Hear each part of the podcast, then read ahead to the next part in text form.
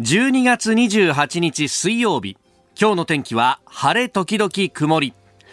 日本放送飯田浩二の OK 工事アップ。朝6時を過ぎました。おはようございます。日本放送アナウンサーの飯田浩二です。おはようございます。日本放送アナウンサーの新業一華です。日本放送飯田浩二の OK 工事アップ。この後8時まで生放送です。えー、もう刻一刻とね2022年が終わろうとしていると、はい、もう今日あたりになってくるとまあ今日が仕事納めあるいは昨日もね納めちゃって、えー、というようなね、えー、方もいらっしゃるかもしれません。まあ、あの、会社によってはですね、あの、年末年始、有給を消化しなさいよみたいな日が設定されたりとか、あるいは振り休を、振り替え休日をここで取りなさいよみたいのが、うんうんはい。まあ、設定されたりとか、まあ、弊社もご多分に漏れずという感じで、もうすでに閑散としているわけなんですけれども、あのー、休むためにはですね、番組が変わらなきゃいけないっていうのがあるんで、うん、ね、我々ね、朝の番組は普通にやりますけど、あのー、昼の番組なんかは結構特番化するというのが多くてですね、そうですねねそろそろこういう特番がちらほら出てくると、ああ、やっぱり年末だね、なんていうね、ね感じになってきますが、うん、えー、今日も特番様々予定されております。で、その中でメールもいただいておりました。くりちゃんさん、この方は川崎宮前区46歳会社員の方。そろそろ年末年始の特番が始まりますね。そうなんですよね。テレビなんかだとさ、うん、もう先週末でレギュラー放送終わってみたいなね。そうなんですよね。今週はもう特番の嵐みたいな感じになってるっていうね。うん、いや、テレビってところはまあまあ羨ましいですなと。羽振りもようようございますなと。いや、まあまあまあ。ますが。まあまあまあ、さて、戻りまして。はい、今日の夕方4時から、孤島ラジオということでとても楽しみです。うん、新業さんがアシスタントですよね。そうなんです。私、ドクターこと診療所はドラマの時から好きで先週映画も見てきました。お本当ですか？ハラハラドキドキドラマ以来16年ぶりとはいえ、オリジナルキャストの皆さんのパワーはさすがです。うん、撮影大変だったんだろうなと思いつつ、いろいろ考えさせられる作品でした。ということで、はい、あの、フジテレビのね、えー、もう名作ドラマの一つですよ。そうですね。ドクターこと診療所の映画がですね、うん、あの先日12月16日に公開されまして、この公開を記念して、はい、特別番組、今日の夕方4時からドクターことラジオをお送りします。ドクターことってことは吉岡秀隆さんとか？はい。いらっしゃるんですよ。出るの、はい、出るっていうか何？じゃあ、見た、見た、見たとか言って見たって何ですか？ミラのおっさんだけどさ。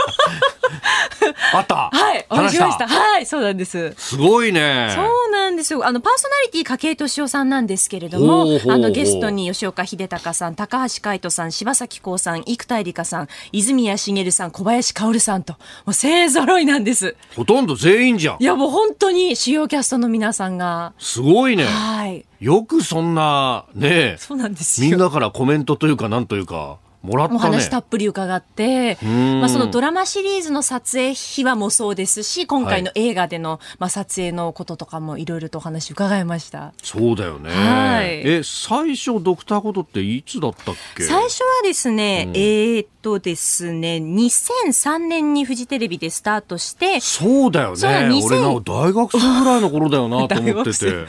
2003年。そうですか。2004年に私入社してますんで。おそうですか。で2004年にスペシャルドラマがあって、2006年にシーズン2が放送されたので、うん、まあ、そこから16年ぶりの続編になるということなんですよね。はい、そうなんだ。もうね、あの離島に赴任したお医者さんの話だよね。はい、古藤先生のお話ですけれども、うん、私もあの今回特番を担当するにあたって改めてもう全話見たんですよ。偉いね。その上で映画を見たんですけれど、まあ、物語がつながっていくのでよりワクワクしたというのもありますし、うんあの、まあ、ちょっとネタバレは回避しますが、古藤先生がこう、電動アシスト自転車にこう乗っていたりとか。ああ、そっか。最初はもう、あの、で、アシストとかなかったもんな。なかったですし。普通のいわゆるママチャリというかさ、はい、ああいうの乗ってたりなんかして、ね、泉谷しげるさん演じるしげさんがこう、タブレットを使ってお孫さんと会話しているシーンとかあるんですけど。タブレット使っちゃうんだね。そうなんですよ。なんかこう、やっぱり時の流れっていうのは感じるんですけど、はい、でもその中でも、その舞台になっている式名島の、あの、ゆったりした柔らかい空気感であったりとか、あの美しい景色は変わらなくてそのままで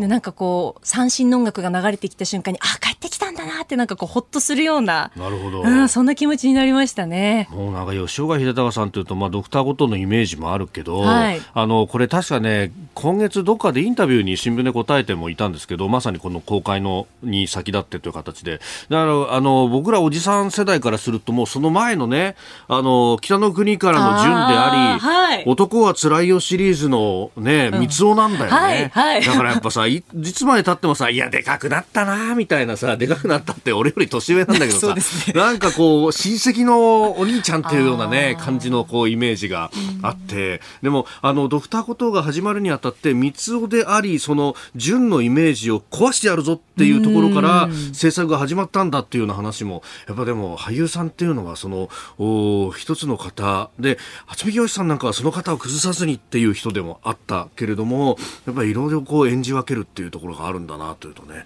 あでそれがまた16年経ってどう変わってるんだろうどう変わってないんだろうという、えー、面白さもあるというところであります。で、えー、ラジオでまたどういう話になるのか。今日の夕方4時から「古藤ラジオ」ドクター古藤ラジオ、えー、ぜひお聞きいただければと思います。さあこの後8時まで生放送で OK 工事アップでは6時の日本放送ニュースから参りましょうあなたの声を届けますリスナーズオピニオン。この傾向ジアップはリスナーのあなた、コメンテーター、私、田新業アナウンサー、番組スタッフみんなで作り上げるニュース番組です。えぜひメールやツイッターでご意見お寄せください。え今朝のコメンテーターは数量政策学者高橋洋一さん。この後6時半過ぎからご登場です。えまずは中国からの入国者対象に30日から水際措置実施へというニュースについて伺ってまいります。そしてニュース7時またぎ、秋葉復興大臣事実上迭後任には渡辺元復興大臣を起用というニュース。そして、えー、衆議院の一票の格差に対応する区割りの変更10増10減、えー、法律が今日施行となります、えー、さらにはおはようニュースネットワークのゾーンは国境の島、えー、石垣島からの現地リポートということで、まあ、先島が今どうなっているのか、えー石垣島のですね八重山日報編集士官の中新庄誠さんに電話でインタビューをした模様をお送りします、えー、そしてニュースキーワードは今週と来週、えー、2022-23年のキーワードということで各コメンテーターの方々に聞いておりますが高橋洋一さんはどういった言葉を選ぶのか、えー、そしてスクープアップのゾーン7時40分過ぎサッカー日本代表森保一監督インタビュー最終日であります。ここが気になるのコーナーです。スタジオ長官各紙が入ってまいりました。えー、今日の一面トップは、中国のゼロコロナ終了、まあ、海外旅行再開へと、そして、えー、日本が水際を強化するというところが一面というところ、えー、朝日新聞、それから産経もそうですね、えー、日誌が書いております。で、一方で、秋葉復興大臣の更迭という閣僚4人目と、まあ、あの、昨日、おとといあたりからすでに言われていたことですけれども、まあ、これについてが読売一面というところ。ところです。それからコロナに関連して、えー、来春5類と大きく出しているのが毎日新聞、えー、公費負担を縮小政府年明け判断と、えー、いうふうに変えると、まあ、あの新型インフルエンザ等続訴法、まあ今までも2類相当という形でしたけれどもこれを5類相当に引き下げる検討に入ったというふうに、え、書いております。まあ、これによって、まあ、まあ、公費負担の縮小、ワクチン打つとか、あるいはお薬も、え、今は全額公費で負担となってますけれども、このあたりがどう変わっていくのか、まあ、しばらくその財政措置は、え、続けるんではないかというようなことも言われております。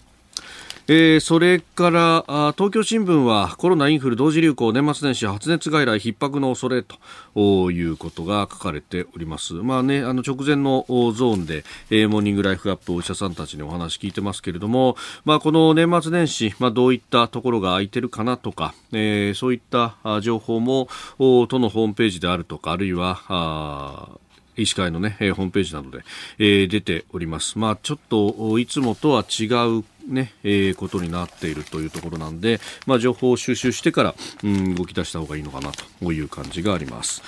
で、えー、気になるニュースということで、まあ、この秋葉さんの話であるとか、あるいはコロナについては、後ほどね、えー、今日のコメンテーター、高橋洋一さんと、まあ、深めていこうと思っております。で、まあ、年末年始、まあ、これからね、えー、どっか出かけるとかいう方も多いかもしれませんが、えー、各種社会面で触れてますけれども、この年末年始のお天気の見通しなんですけれども、元日太平洋側は晴れと、えー、いうことになってております。日本海側は断続的にまだまだ雪が降るということで、えー、帰省先からの U ターンの交通に影響が出る恐れがあるということであります。で、えー、一方で太平洋側は大晦日から元日にかけて広く晴天が見込まれ初日の出が見られそうだということであります、まあ、大体初日の出の時間が朝の6時50分前後という感じになっておりまして、まあ、あの、うん、今年は今年はというか来年2023年は日曜日だということになりますんで、まあ、あ初日の出ね、えー、ご覧になる方も多いのかなと。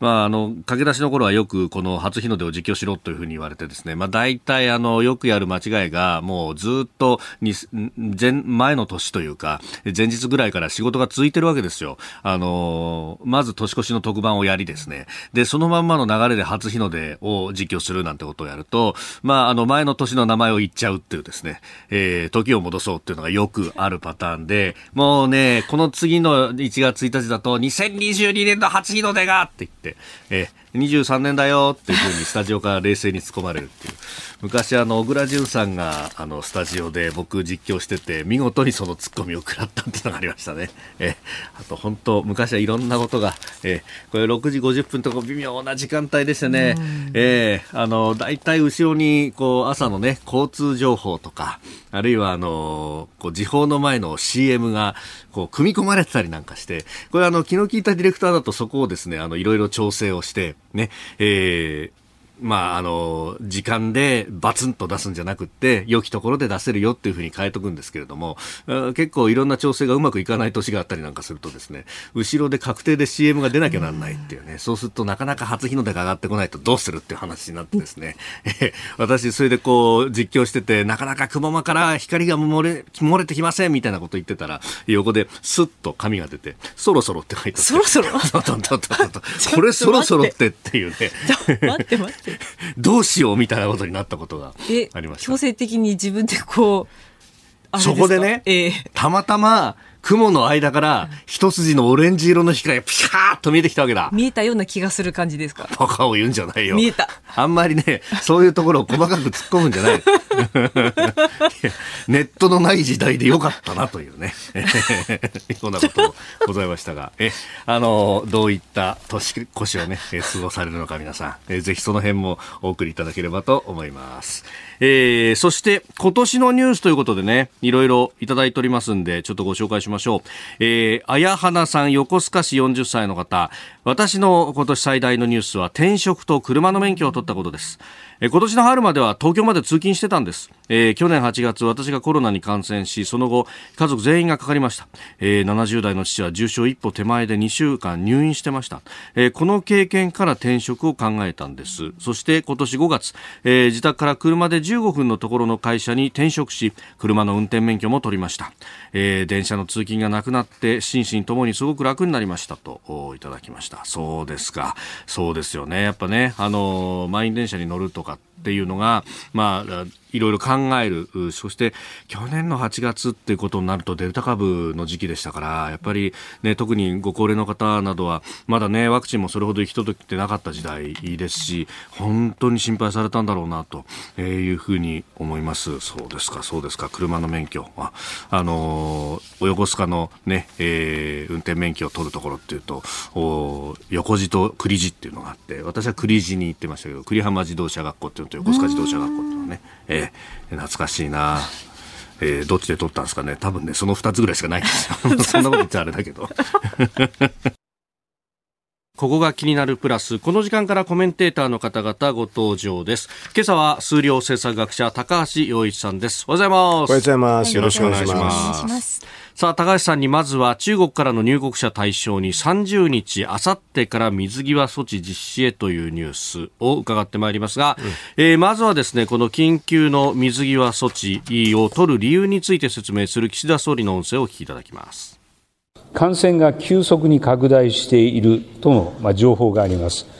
その一方で、中央と地方、政府と民間の間の感染情報が大きく食い違っているなど、日本国内でも不安が高まっています。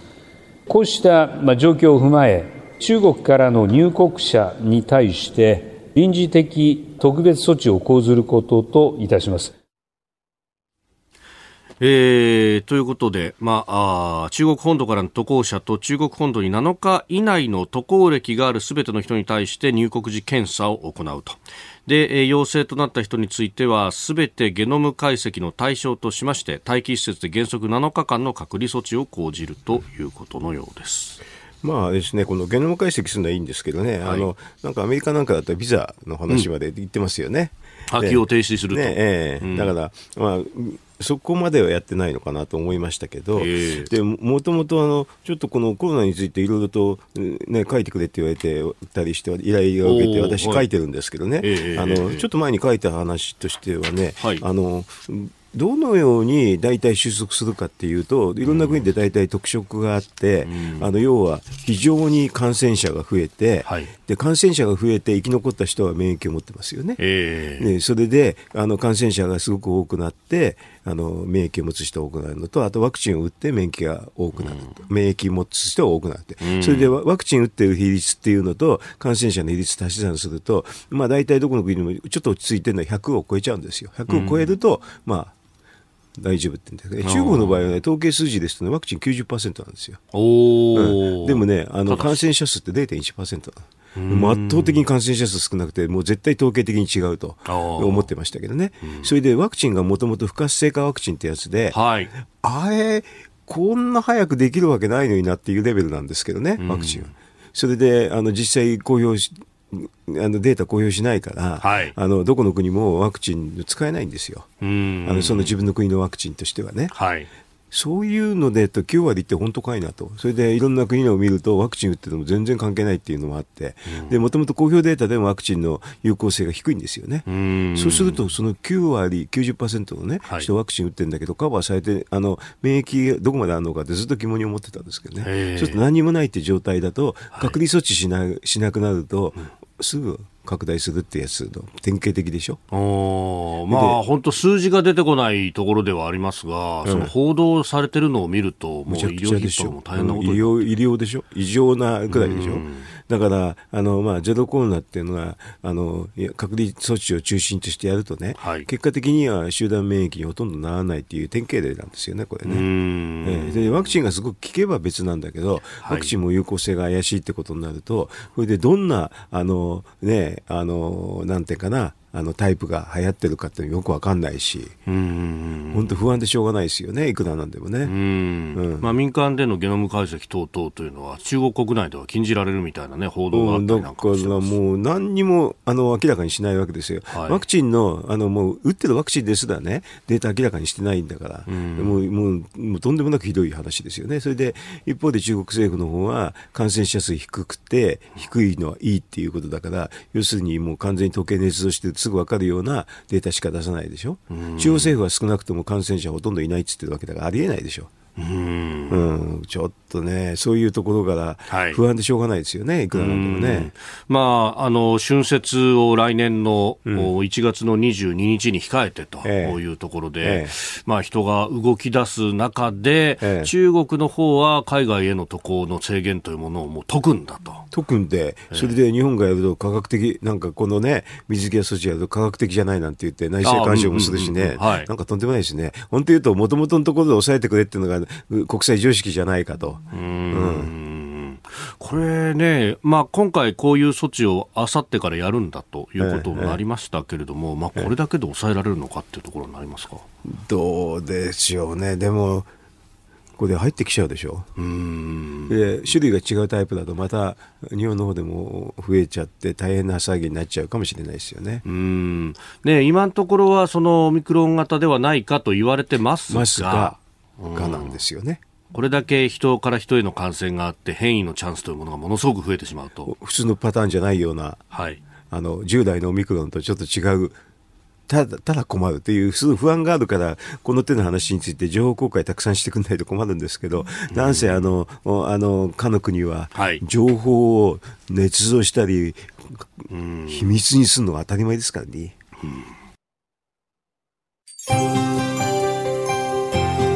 お聞きの配信プログラムは日本放送飯田浩司の OK コージーアップの再編集版です。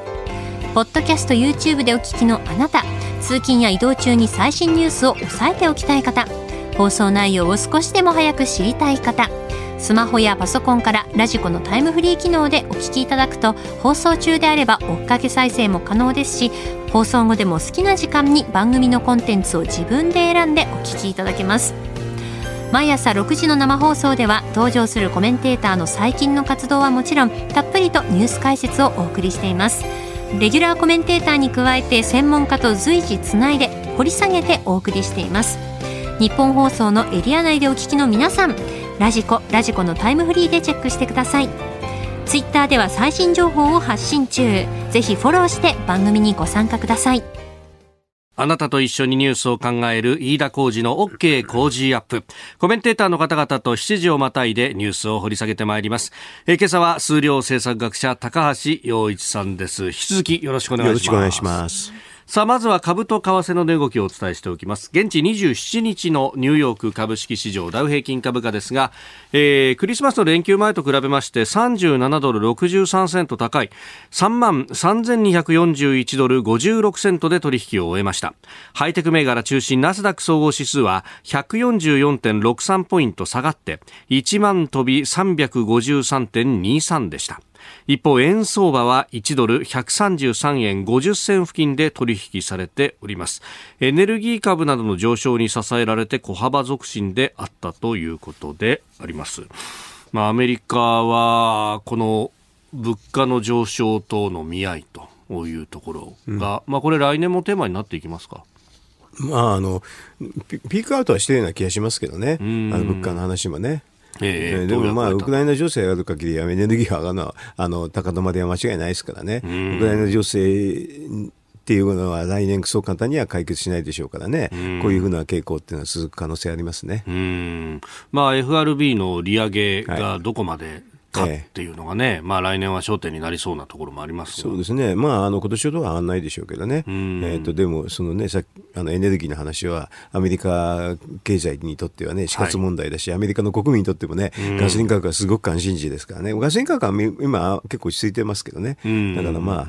あ、あの今年ほどの変化はないような気がしますけどね。あええ雇用はどうなりそうですか？雇用はまあ結構いいのはいいですよね、まあ、うずっと好調ですよね。そうそうそう。だからまあインフレ率高い時は雇用がいいんですよ、間違いなく。あそれだけのことなんですけどね、もうそれはそうそういうのが出てるって。えだから雇用を見ないであの要するにあの株価の方を見ちゃうとちょっと、はい、あの悪いんだけど、まあ、でも雇用を見てる限りはあの結構まあ安定してますね。うん、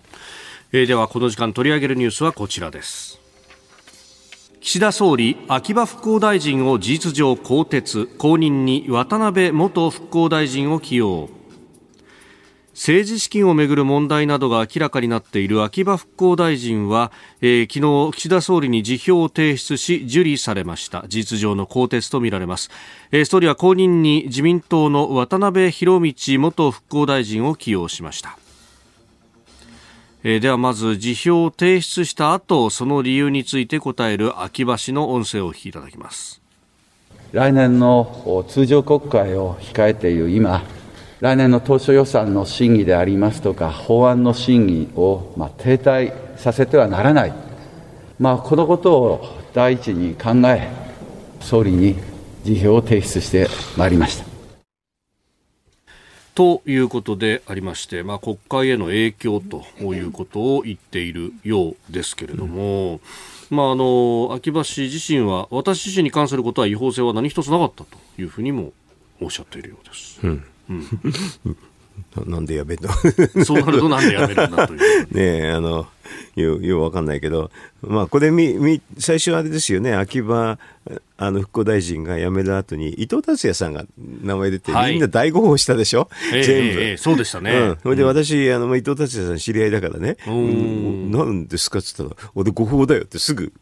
連絡が来て、おおと思ってたら、やっぱり候補だったですね。で、これ、あの、あれですよね、秋葉さんもそうだし、伊藤達也さんもそうだし、はい、あとこの渡辺、えっ、ー、と、白道さんもそうなんだけど、はい、あの、みんな茂木派なんだよね。茂木派の中で回すって話で、はい、これであれでしょう、あの、なんか秋葉さんの後だと、結構まあ、序列が高いのが伊藤達也さんだからそこに回ってたかもしれないですね。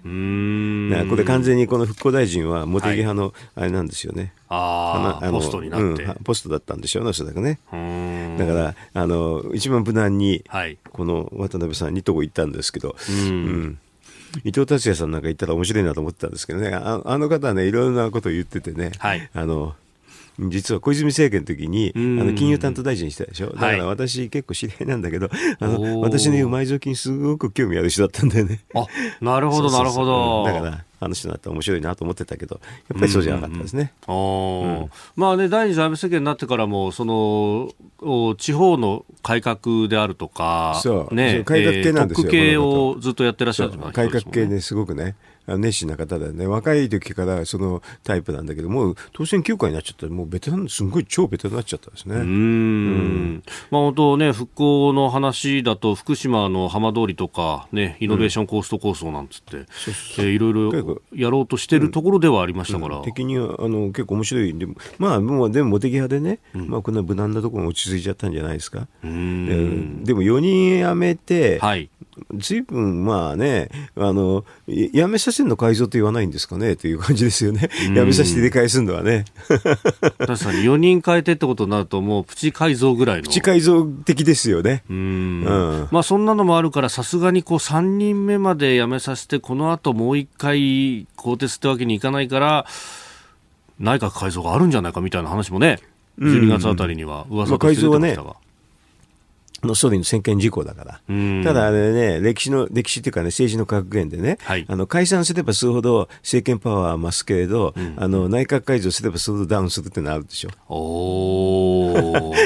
内閣改造なんて大体ね、あのまあね、場当たり的にやるから、大体またボロが出るから、大体ダメになるパターンなんですよね。うんうん。まあ変わった人がどういうね、えー、政治信収支報告書とかいろいろこう現れるでしょうしね。しね。あの、だから本当は解散の方がよろしくてね、うん、えっ、ー、と、もう、解なんていうか萩生田さんが増税の前には解散って言ってるのを受けて、岸田さんもそれについてあんまり否定をしてないでしょ、はい、そうですね。うん、うん、うん。増税の時期は決まってないけれども、その前にかね、総選挙があるんだ。ありうるような話でしょ、うん、だからあれですよね、一番あれなのは、あの、次期通常国会、来年1月のね、はい、冒頭解散っていうのが一番ね、最もね、あれですよ、岸田さんは、これが一番勝率が高くなって、はい、あの内閣求心率を最も高めたやり方ですよ。なるほど。うん、今やったら、だってもう誰も準備できてないんだから、もう、はい、もうあれでしょ？あの、これはもう相対的なもんなんでね、野党が強いか強く、強く、強いか強くないかで、大体選挙って決まるんですよね。ええー、うん。絶好のチャンスですよね。なるほどね。ここでもしかね、はい、上手やりますって言ってやってみ？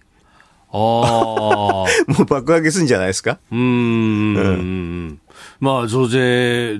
真を問うんだと。で、我々は増税と言ってたけれども、ね、けれども、やめますって言ったら、野党はもう本当にもう、もう手手の打ちようがないでしょ。うん。っていうのがね、おすすめのパターンだと思いますよ、こういうの。なるほど。いや大臣の更迭等々というこの政局の話から、はい、であればもう、健康一滴、うん冒頭冒頭通常国会冒頭解散というのはどうだとそれにあの増税撤回して私は聞く人ですと言いながらこれ最高にいいでしょ国民の、皆さんのお意見を聞いて撤回いたしますと。あ今の切り取られてね、必ずどっか流されますよ。偽物ですよ。でも、そうね、なってくると、まあでも、そうなるとですよ、まあ、あの、通常国会ということになると、これ、うん、まあ予算の審議、来年の予算の審議が来年予算はもう審議しないで、もうそれは選挙期間で無理ですからね。はい。あの、だからもう暫定予算でいくって割り切ればいいんですよ。ああ。別に暫定予算でいって、すぐその後に本予算出せばいいだけなんだ。はい、うん。なの簡単でしょ。簡単でしょ。簡単でしょ、こんなもん。だってずっと暫定じゃないんだから、本予算できてるんだから、とりあえずは暫定予算で泳いで、はい、それで次本予算作ればいいだけじゃん。簡単じゃない？あまあ4月1日から新しい年度が始まって、4月分ぐらいを作っとけばそうそうそう。まあ、あの、国会の意味をるけれど、はい、まあ2週間か3週間作っとけば十分じゃないの？うん。何の、何の支障もないと思いますよ、これ。おお。うんこれね、あのー、いや、この時期に解散打てませんよ、予算どうなっちゃうんですかみたいなこと絶対言われると思うんです。そのために暫定予算があるんだから。そこでそういうアドバイスできる参謀がいればね、いや、みんな、えこれで、あれでしょ、そうするとサミットを安心してね、広島サミット、あれね、そこで優待論なんか出てこないでしょ、方が。おうんそうですよね、サミットを花道にして。と言われてるんでしょ、だから今のパターンだと、一生懸命予算案やって、予算案で、はい、あの引き換えでやめちゃうとか、あと統一地方選挙戦えないから、そこで脅されちゃうとか、うん、でもそうは言っても広島サミットだから、広島サミットまでは、こんなようなつまんないストーリーしかないんでしょ、うん。だったら健康一滴あれですよ、なんかもう冒頭解散で。増税を聞く力で、なくして。撤回しますと。言って言ってやったらどうですかっていうことですよ。おうん、野党は多分ね、有効の対抗策打てないと思いますよ、これ。うん。少なくともね、その、税金、増税の話、減税の話で、うん、まあ対抗軸みたいなものはなかなか出しづらくなりますね。うん、全く無理でしょ。それで、あと、そうすると、前の景気対策なんかそこそこやってるから、はい。うん。それと、あと、まあ原発なんかかもね、含めてね、えー、あの再稼働っていうのやったらね、野党はそっち言ってくるかもしれないけど、これ平気で受けちゃって、電力のためです、電力料金のためですって言っちゃえばいいだけでしょ。あと、まあ、外交なんかはね、はい、あの今のこの国難の時期ですから継続してっていう言ってね、日米の話とかね、すごく簡単なあの選挙に思いますけどね、あのやろうと思えばね。また今日これ読売が一面で書いてますが日米首脳来月13日会談へ1月の13日あたりと、うん、国会召集の直前になりますね。そうそうそう。だからその後に解散って言っちゃえばいいじゃん。あももちろんあの国会開いてなんかできないんでね、えー、国会はだから開いてすぐ最初の時に解散って。うん。だって何の悪くないでしょ。うんまあ、結局、戦いは相対的なもんだと。相対的なもの。どんなに劣っても野党が全くだめだったら勝てる。はいうん。うん。まあ、で1月になれば補正が効いてくるから少し経済は良くなってきますか？うん。と、まあ、経済は分かりませんけどね、ちょっとあの、えー、っと1月になっちゃうとあの日銀の、ね、事実上の利上げの話になって住宅変動金利にみんな反映しますよ、もうあのすで、ね、に反映はされてるんですけど実際支払いはあのすぐじゃないと思うんで、うん、朝日一面住宅ローン固定金利上げえー、来月から一部の大手銀、日銀緩和修正でというのが、ね、それはもう、あの変動金利はもう、えーと、2営業日ぐらいなんですぐ反映されてるんだけど、実際に支払い金利、支払うのはまだまだと思うんですけど、決定はもうされてると思いますよ。なるほど、えー、もうもうこれは住宅ローンのタイプによるんですけどね、その頃住宅ローンの金利が上がってきて、みんなぶつぶつぶつぶつ言うと思いますよ。まあ、ちょっとね、うん、日々、月々の払いが多くなるとか、うん、だって2倍ぐらいになるかもしれないんでね、ローンによっては。ああ、利率が。ああの支払い金額がね。うんだから、ちょっときついでしょ？うんうん2倍までいかないかもしれませんけど、でも、目に見て、あれ増え、増えたなって感じになると思いますよ。そうですよね。まあ、定額だったら元本の部分が減るから、うん、これ、支払い期間が伸びるか、そうそうそうね、あるいは月々の金額が高くなるかって、どっちかにしかならないですもんね。ねうん、だから、あの、結構ね、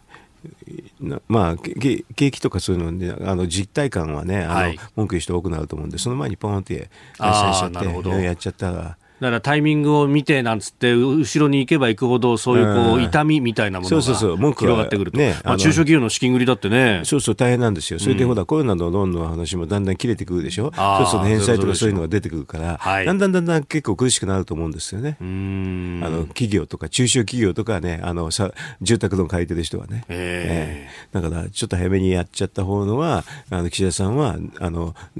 なんか寿命が長くなると思いますよ。なるほど。あとは決断できるか。ねえ。もうこんなの確実なんですよね。要するに、どっちのパターンでいったのがより寿命が長くなるかってだけなんですけどね。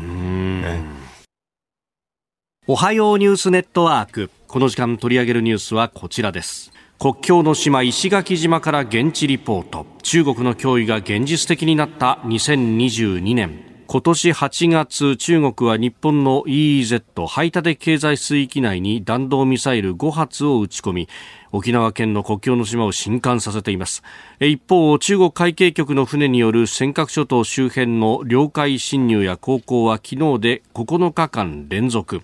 えー、尖閣諸島行政区域とする現地石垣島から沖縄の離島の深刻な危機感と中国の動きさらには沖縄県国の対策についてリポートいただきます。まあ、今年台湾にアメリカ下院の当時のペロシ議長が訪問、その後、演習を行うということで、えー、弾道ミサイルを撃ち込んできたというね、うん、中国がそうね、あの時に NSC 開かなかったのはちょっと理解できなかったですけどね。国家安全保障会議の、えー、まあね、四大臣会合なりというのを緊急で開くべきだったと。だと思いましたよ。うん。えー、まあ、あの、そのあたりも含めてですね、現地の危機感というものがどういったものなのか、えー、石垣市の日刊紙、八重山日報の編集主幹、えー、中新城誠さんに電話でお話を伺いました。インタビューの模様をお聞きいただきます。中国の軍事的脅威というものが現実感を一気に帯びてきたようにも思いますけれども8月にはね弾道ミサイルが撃ち込まれたということもありました。皆さんどういった思いを今抱いていらっしゃいますか？これまではその台湾有事とかあの尖閣諸島の問題といっても、はい、そんなに明確にその中国からの脅威とか感じることは住民はなかったと思うんですけれども、えー、自分たちの問題だというふうにその明確に意識し始めたような空気は感じています。うん。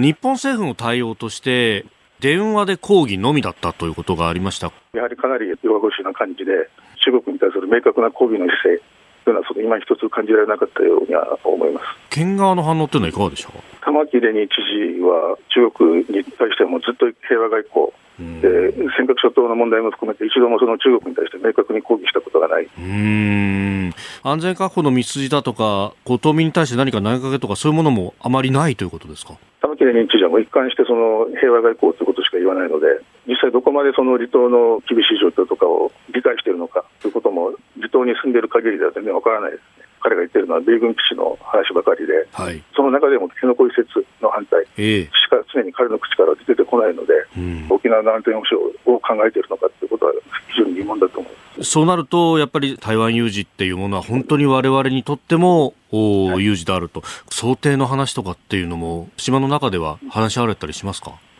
市町村はあの飛行機でも1日当たり何万人を運ぶとかですね、はい、そういう計画自体は一応作られてはいるんですけれども、えー、八重山だけでも5万人ぐらいのあの人口があるので、いざ実際有事になった時にそんなことをしてる暇があるのかそういう懸念はちょっと拭えないですよね。うん。陸上自衛隊の駐屯地が石垣にもいよいよできると。来年の3月頃には多分開設するんだと言われてますけど。規模感であったりとか、どういったものができるとかっていうのは、ある程度5、600人の規模の隊員が移住してきて、ミサイル部隊ですね。やはりこういうことが相手に攻めさせない。石垣島とかあの八重山の島々というのは、空港とか港湾とかのインフラが整備されていて、ええ、自衛隊が整備されていようがいまいが、相手方の標的になるのはほぼ間違いないような状況になっているので。なるほど。これ、基地があることによって狙われるんだというようなね、批判がいつも出るところですけれども、はい、そもそもその前から標的になってるんだということですか？地があるから攻められるとかいうことではないと思いますうん。尖閣っていうと、地元の漁民の皆さんも近づけないっていうことがまだ続いているわけですか？漁民が周辺で操業しようとすると、はい、中国の艦船が接近してきて、妨害行為のようなことをやって、えで日本の巡視船が日本の漁船を警護してますけれども、はい、もし巡視船がいなければ、もうそのまま中国に拿捕されるんじゃないかという状況。先日も22日から25日にかけて70時間以上にわたって領海に居座り続けましたよね。あの時はあの日本の漁船が操業を続けてて頑張ったんですけどなるほど、まあ、あのその分、その中国の船もずっとそこに居座り続けて漁船の周辺から離れなかったという。うんこれはまた東京だと中国の海警局の船がいるっていうことだけが報じられてますけど、そうか、あそこで操業して踏ん張ってた漁民の皆さんがいらっしゃったわけですね。非常に数は少ないですけど、ここは日本の領土だということも,、はい、含めて、そのアピールしたいという思いを持っている人も含めて、うん、ここで操業している人はいますから。なるほど。で、われわれの海上保安庁も、もちろん守るためにこう近くにいて。はい、中国艦船を上回る勢力で警護はしてるんですけれども、中国側の船というのはいつでもその動員を受けて、増やせる体制にいて、現にあの以前も日本の漁船が2隻、3隻と増えていくと、中国の方のさらに応援で入ってくる状況なので、は一触即発の状況ですね。東京で報じられているところで、漁民の皆さんが行って、海保がこう守ってと、で逆に漁民の皆さんが行くのを、海保がここ危ないから来ないでねっていうふうに今やってるんだっていうような報道もありますけど、なんか、はい、中島さんのお話聞いてると、むしろお互い協力しながら、どう主権をちゃんと主張するのかっていうのをやっているように思いますが。尖閣周辺の漁場というのは誰でも行けるわけではなくて、えー、ちゃんとした漁業者でないと、そもそも出港を認めないので、で漁業者が向こうに自分の意思で行くということに関しては、日本政府の方はそれを止めるということはなくて、あのそれに関してはもうあくまでも命がけでも絶対にその日本の領土を守るという、そういう気概を持って、海洋の人たちは道やあの奮闘している。やっぱりそこは海の男たちの心意気みたいなものっていうのが、すごく感じますね。そうですね、あの周辺から帰ってきた漁業者たちに話を聞くと、はい、みんな一応にその海洋がずっと守ってくれたと、中国の船に近づけないようにしてくれたと。あ日本の国有化が10年ぐらい前で、はい、それを口実にして、その中国がその領海侵入を常態化させてきているので、もう単なるパフォーマンスだったら10年も続くわけないと思います。やはりもう本気でその尖閣諸島を取りに来てるんだろうと思うし、中国側の宣伝では尖閣諸島っていうのは台湾に付属している島々だということになっているので、はい、多分その台湾有事と尖閣有事というものその連動して起こるんじゃないかなと。台湾を取るイコール尖閣も取るということに、はい、向こうのロジックとしてなってしまうということそうなりますね。これ、日本全体で共有しなきゃいけない意識の一つですよね。そうですね、ただ、すでに沖縄の中ですら、その沖縄本島と離島という形では温度差があって、で分断されている感じもするので、なかなかその日本が一丸となって尖閣を守るとか、あるいは離島を守るという雰囲気には、まだ程遠いんじゃないかなと。うんえー、八重山日報編集主幹中新庄誠さんのインタビューの模様をお聞きいただきました。えー、このね、えー離島をどう守っていくかっていうのが、うん、もうもう今、喫緊の課題というか、まあ、うん、本当、そのために3文書の改定っていうのも、まあ、あったようなもんですよね。そうですね。あのもう本当に、ほん本当に現実の話になりましたね。うん。えまあ、ウクラウクライナっていうのはね、あの、はい、が契機かもしれませんけどね、まあ、ずっとでも、あれですよね、あのまあね、安倍さんなんかもね、台湾有事は日本有事だと言って、はい、まあ、軍事的に考えたら当たり前ですね、うん、要するにこの間、ね、プロシさん来た時に、あの演習した時に、あれで分かりますよね、台湾を封鎖するってことですよね。うん、封鎖したら必ずその封鎖の中に、政界、はい、制空権、政界権の中に、日本の南西諸島入ってますよね。で、まあね、EEZ の中に打ち打ち込まれたんだけど、あれは EEZ じゃなくて、はい、あの南西諸島を狙ったわけでしょ？予定通りって言ってましたよね。波照間から60キロぐらいしか離れていない、予定通りってことでしょ？そこはだから、狙った、ね、狙ったんでしょ？うんだからまさしくそのこのねあの、えー、危機感というのはもう当然なんでしょうけどね。沖縄県知事は案外そうじゃないですね。話し合えばいいってね。うん、話し合ってください。話し合って止められるもんであればと。止めてくださいね。うん、思いますけどそれそういうのは言わないですよね。で実際に行ってあのちゃんとね、習近平に会ってね、はい、諭してくれれば一番いいですけどね。それで止めてくれるもんであれば。うん、それが一番いいです。もちろんそれが一番に決まってます。うん。ところが現実問題として、まあ、まさにその安保3文書の一番最初のパラグラフにも、うん、ウクライナの情勢を引きながらこれが東アジアで起こる可能性というものをねそうですね、えー、論じている国際法がいとも簡単に踏みにじられてしまうんだと。うんあれですよね、あれは前のやつ、安倍さんが2013年に、ね、はい、あの三部省の中で一番戦略ってやつを作ったんだけど、えー、全然違いますね、今回ね、このね2013年と今年はね、だってあの国の名前はっきり書いてあるじゃないですか、あの中国、北朝鮮、ロシアって。はい、ロシアは前は全く違って違うね、位置づけでしたけどね。はいえー、全くね、こんなんで簡単にここに変わっちゃうんですよね。だからこれからあの、やっぱり5年ぐらい経ったら本当に様変わりになってる可能性ありますね。うん。まあ戦略を作って、そしてまあここからね、いろんなものをこう、備えていかなきゃならないというフェーズになっていく。ね、あれは、あのね、安倍さん最初に作った時になんじゃこれって言われたんだけど、はい、うん、よかったでしょうね。うん。まあそこからね、えー、きっかけを作って、そしてまあ今回は、あの、安全保障のね、えーえー、国家安全保障戦略だけじゃなくて、その下に国家防衛戦略があって、うん、そして防衛力整備計画と、体系立てたものが出てきたと。そうですね。だからでも、一番最後のあの防衛力整備の話でね、はい、あの、一番最後の最後、その最後の最後に増税が書いてあったのが、何であんなの書いてあるのかなと思いましたけどね、関係ないじゃないのと。あんなとこまで入れた入れたいのかな、本当に、うん。そういうところでも何かとっかかりで増税ってものを入れておきたい。で、一番最後の最後だからね、目指すんですよね、やっぱり。あなるほど。あえて入れただろうという。それはそうですよ。あれ入れる必要ないですよ。防衛力整備計画の中には全く入れる必要ない話ですよ。さあ、この時間、教えてニュースキーワードをお送りいたしますが、今週と来週は特別企画です。2022年、2023年のキーワードを発表していただきます。えー、今日のコメンテーター、高橋洋一さんが選んだキーワードはこちらです。倍倍ということで、えー、倍倍ゲーム、あるいはね、あのー、昔の CM になりますが、2倍、2倍の倍そうそうそうということですよね。そうなんですけどね、えー、あのこれをねあのなんか、はい、こういう企画を聞いたときに、えー、月曜と火曜の方で。ああ、うん、牛尾さんが Z、そして有本さんは、えー、安いという。安心の案、うん、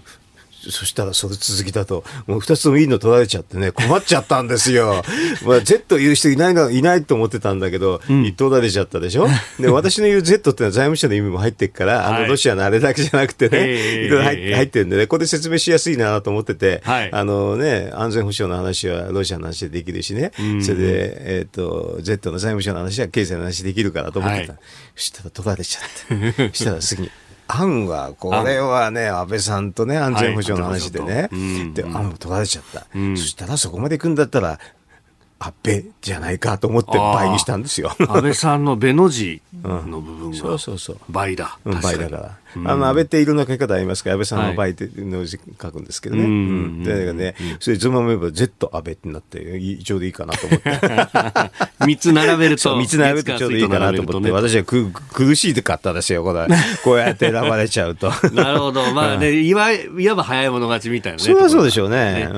まあでもね、倍っていうのは随分あってね、あの、まあ経済の話するとね、私最初ね、岸田さんが去年出た時に、所得倍増って言ったでしょ？言いましたね。いいと思ったんですよ、あれ。あれはいいと思った所得倍増するの、そんな難しい話じゃなくてね、はい、えーと、例えばインフレ率2で、あインフレ率4%ぐらいに引き上げてね、はい、それとあと名目、あじゃなくて、あの実質経済成長率大体2ぐらいあるから、そうすると名目6になるんですよ。6になると12、3年で倍になるから、これは変な目標じゃないんですよ。これは結構簡単なやり方だと思ったの。そしたらそれ突然来ちゃったでしょ？だからもう一回所得倍増言ってもらったらよろしいのかなと思って来年の話にちょっと言ったわけですけどね。なんかね、資産所得倍増あれずるいんですよし、新しいって言ってね、所得倍増をやめちゃって、はい、その前に資産つけた資産所得で、せこいですよね。せこい。これは。これは。要は大きく所得倍増でいけよと。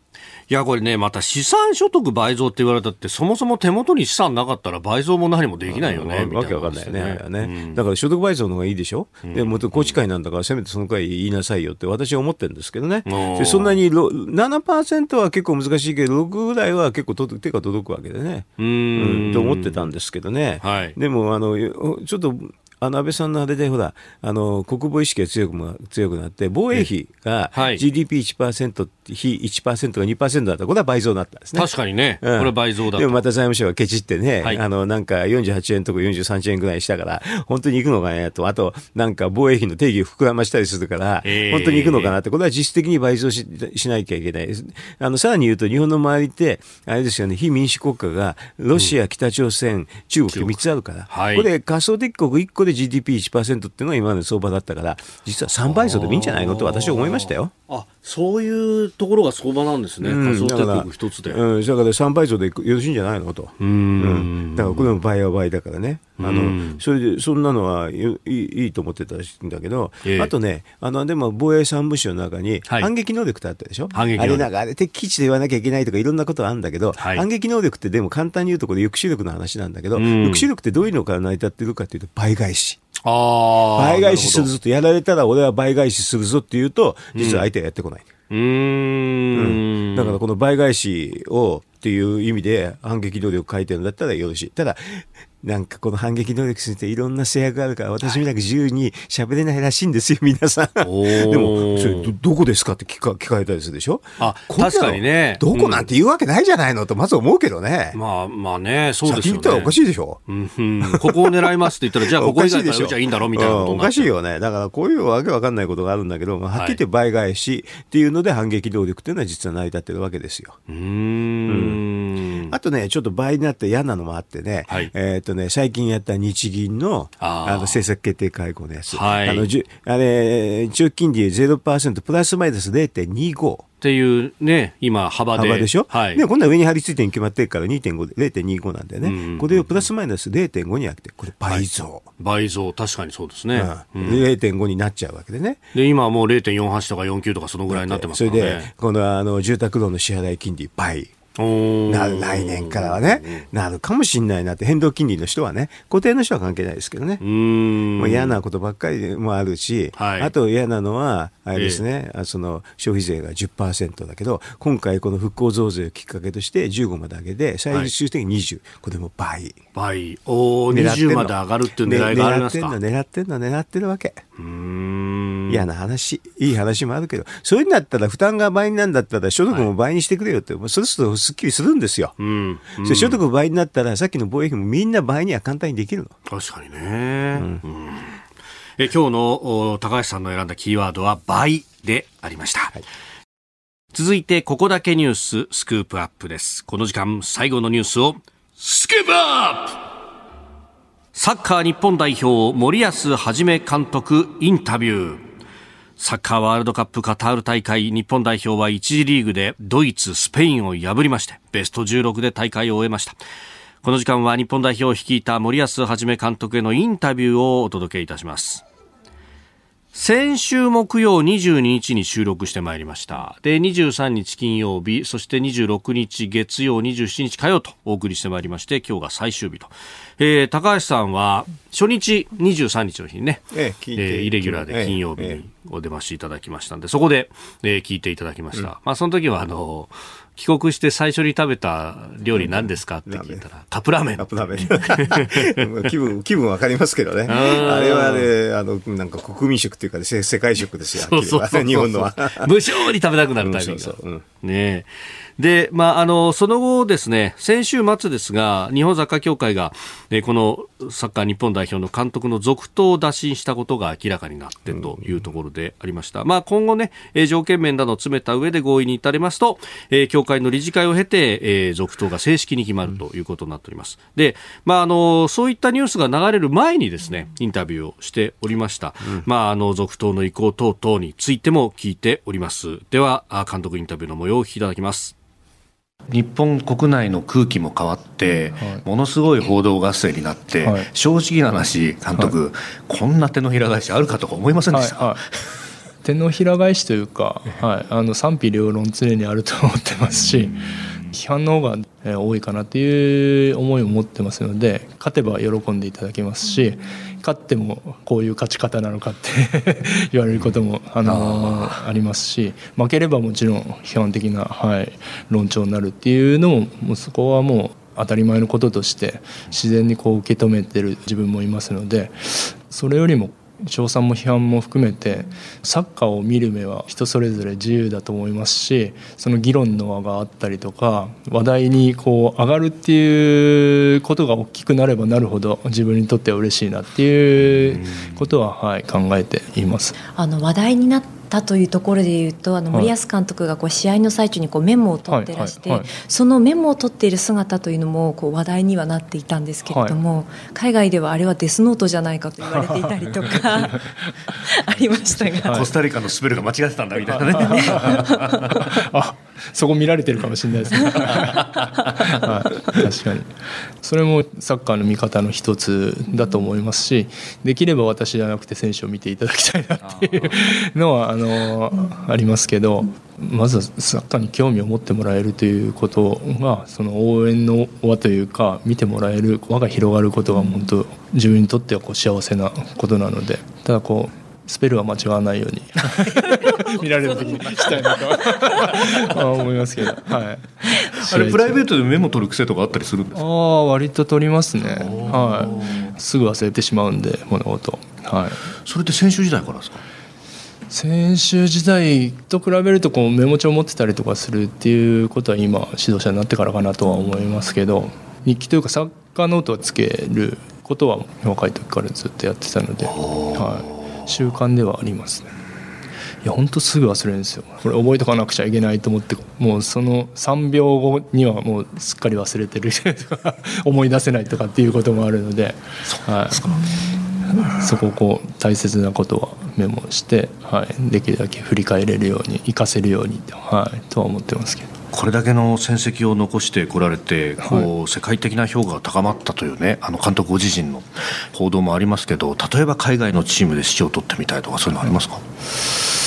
そうですね。もうそこは、まあ、夢ということではないんですけどチャレンジする機会があれば、まあ、そういう機会があってもいいかなとは思ってますね。あの、国内でしか選手でもプレーしたことないですし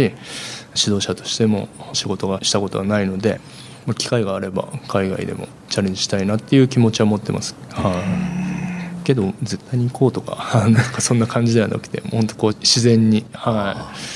い、自分のやりがいのある仕事をしていきたいなとは思ってます。じゃ代表監督をもうちょっとやろうとかそういうのも自然体というところですか？そうですね自分が手を挙げてやれるっていう職業ではないので 雇ってくださる方がいて 初めて仕事ができるので話が、はい、来るのをどう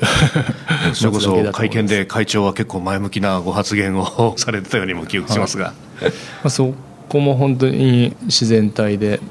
過ごしたいと思ってますしやりがいとしては日本代表として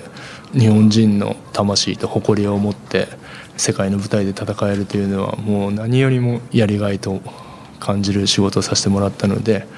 もちろんプレッシャーはありますけどまた話があれば前向きでは考えたいなとは思っています。はいおもうだから先週の段階ですでに前向きだったんだなっていうね。ね、えー、話があればってね、あったんでしょう。そういう、なんか相思相愛だったんだなみたいなね。ねえー、いや、しかし本当に日本全体がこうね、盛り上がったというところでしたが、まあ、本当、あのカタールまでね、えー、サポーターの方々も行って応援した人もいるし、でその中にはあのお教会の名誉総裁も務められている、うん、高円宮妃久子殿下もいらっしゃって、そして、えー、コスタリカ戦とスペイン戦をご覧になったと、うん、コスタリカ戦で負けた後っていうのは、もうあの森保さんに対してもこう指導するというようなですね、うん、ええいろいろこうアドバイスなどもされたと、でその話を森保さんにね、そのインタビュー終わった後にこんなことあったんですか、みたいなこと聞いたら、いやー、そうなんですよ。そしてね、殿下のおっしゃることが当たってるんですよって言いながらね。えー、で、結果、スペイン戦はね、勝利の女神となったという。で、しかもそれだけじゃなくて、森保さんに聞いたのはですね、久子殿下が、あの、ご自身の言葉だけじゃなくて、実は、天皇陛下の言葉を携えてというか、伝言でと、陛下もご覧になって応援されてたんですよっていうふうに、そこはね、森保さんも本当に誇らしいというか、あの、嬉しそうに語ってらっしゃってね。夜中起きてたってことね。っていうことになるんですかね。ねえ。そういうことで見たのかな？わかんないけど。ねスペイン戦なんて、本当、見ようと思ったら、日本時間深夜4時の、4時でしたね。キックオフでしたからね。私あの頃まあねあの入院してたりとかあのそうかそうだからね、うんうん、暇で暇でねずっ全部見ちゃった。もうだからね夜中ね、はい、あの見てるとあのスマホで見てるでしょ、うん、そうするとね看護師さんが回ってきて、ねで、はい、電気ついてってあれ？って言うんだからいや今見てますか？ってそんな感じでした。いやちょうどよかった。なるほど。昼間寝て夜昼間寝て。ちょうど昼夜逆転の生活が。ちょうどよかったあれ。昼にね、あれから仕事するってのは結構みんな大変だったと思いますが。うん、はい、みんな皆さん大変ですね。ね 幸せな寝不足でしたね。まあ、そうですよね。うん、2022年の、まあ、あ一つの大きなニュースのね、うん、えー、でありました。えー、森保はじめ監督インタビューの模様をお聞きいただきました。あなたと一緒に作る朝のニュース番組、飯田浩二の OK Cozy up。ニッポン放送の放送エリア外でお聞きのあなたそして海外でお聞きのあなた今朝もポッドキャスト YouTube でご愛聴いただきましてありがとうございました。飯田浩二の OK Cozy up 東京有楽町ニッポン放送で月曜日から金曜日朝6時から8時まで生放送でお送りしています。番組ホームページでは登場いただくコメンテーターのラインナップや放送内容の原稿化された記事など情報盛りだくさんです。また公式ツイッターでは平日は毎日最新情報を配信中。ぜひチェックしてみてください。そしてもう一つ飯田浩二アナウンサーが「夕刊フジ」で毎週火曜日に連載中。飯田浩二の「そこまで言うか」こちらもぜひご覧になってください。忙しい朝そして移動中。ニュースを少し深く知りたい時。ぜひ AM、FM、ラジコはもちろん日本放送のポッドキャスト YouTube でお楽しみください。